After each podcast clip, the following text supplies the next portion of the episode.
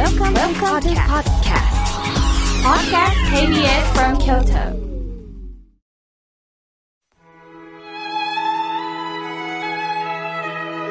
改めまして、僧侶の河村明慶です。さて今日の法話のテーマは、過去の嫌なトラウマから抜け出すにはについてお話をいたします。今日は今から280年前、日本に象が送られた日だそうです。今まで見たこともない象さん。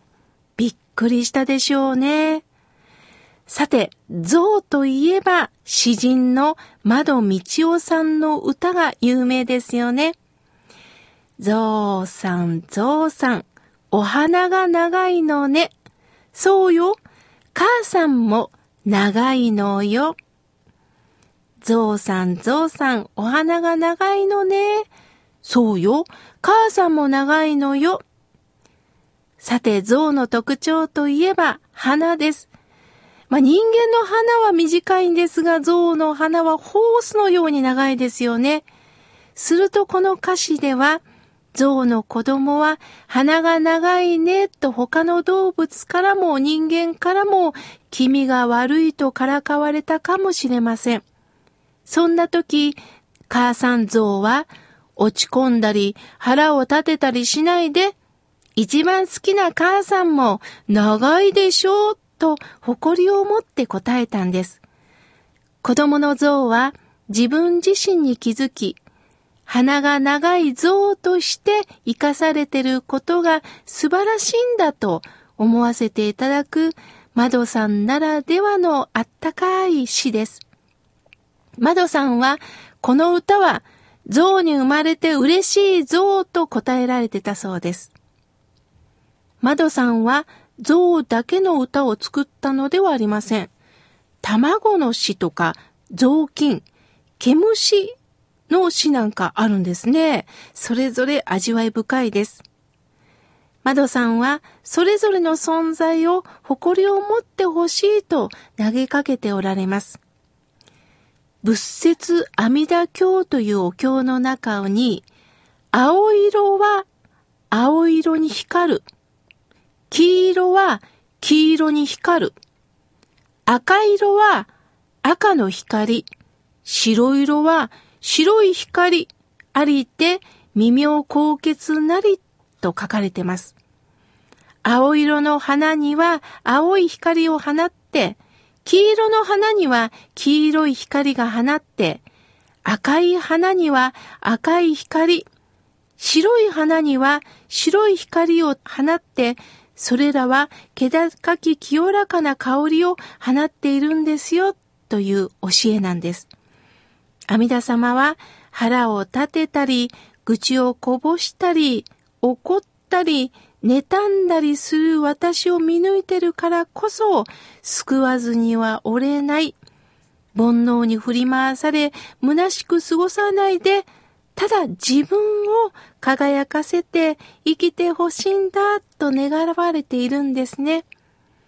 青色は青に光ればそれだけでいいんですが、私たちはどうしても他人を意識すると、黄色に光った方がいいのかな？僕は青色に生まれたのに赤に光った方がいいのかな？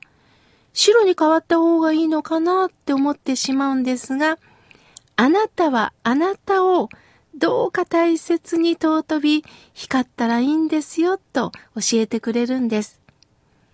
さて、ブエノスアイレスの精神科医、ホルヘ・ブカイさんが書いた偶話を紹介します。あるサーカス団にその巨体と怪力で活躍している象がいました。その表の姿とは裏腹に、普段は小さな杭と鎖でつながれているんです。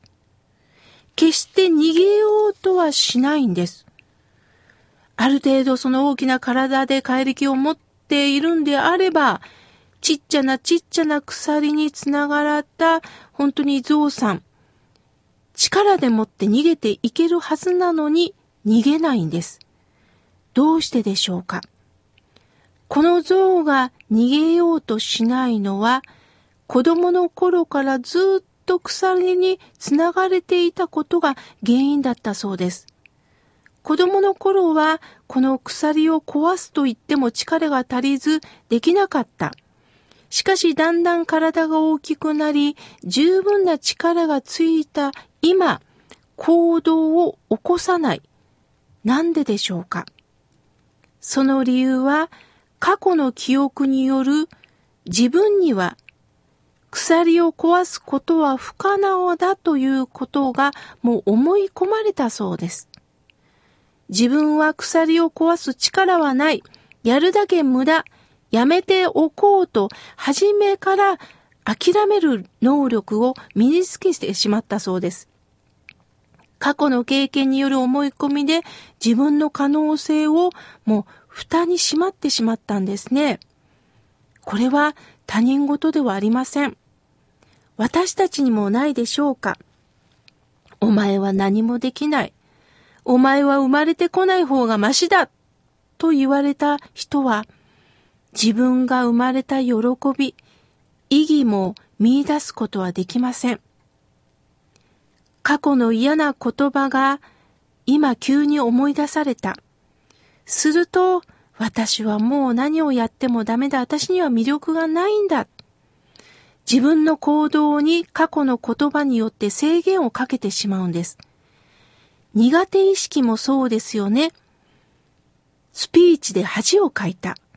それから人前で話すことを拒否するようになった。失恋をした。するともう二度と恋をしたいとは思わなくなった。もうこれは苦手だと思い込み、それが現在の私たちに可能性をないことにしてるんです。例えばわかりやすいのが食わず嫌いですよね。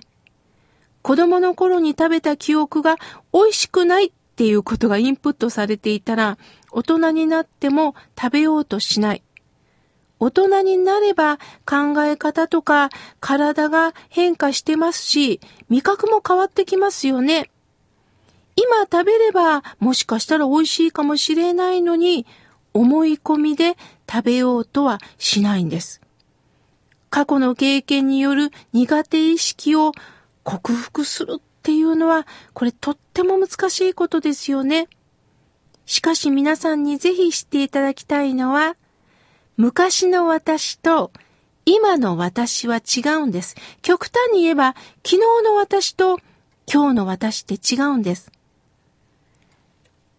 私も過去きつい言葉を言われて、その言葉が今でも蘇る時があります。思い出しただけで心臓がドキドキすることがあります。しかし、そこには感情の好き嫌いを持った煩悩を抱えた人間の言葉のやりとりだったんだなと思います。きついことを言った方も、やはり煩悩を抱えた人間、その言葉をまともに受けて嫌だなと思った私も煩悩を抱えた人間なんです。そこに阿弥陀さんが間に入ってくれます。そのことを私はね、想像するんです。すると阿弥陀さんは微笑みながら、あなたを生きなさい。あなたはあの人になるために生まれてきたわけではありませんよ。あの人の言いなりになるために生まれてきたんではありませんよ。青色は青に光る。白色は白に光るんですよって投げかけてくれます。お前は鼻が長いから憎い。そう言われた像は、私は憎いんだという概念が植え付けられます。しかしお母さんは、お母さん見てごらん。あなたと一緒だよという呼びかけに、共に生きていけるんだという勇気が湧いてくるんです。親鸞さんも、私も煩悩を抱えたいい加減な人間です。きっかけさえあれば腹も立ち、褒められると、うぬぼれるのが私でございます。なんでもない。みんな同じなんだという気持ちに立たせていただき、この私を認めていただきながら、どうか生きていきましょうとおっしゃいます。そう。私は私でありがたいこの人生を生きてるんですね。このことを喜びましょう。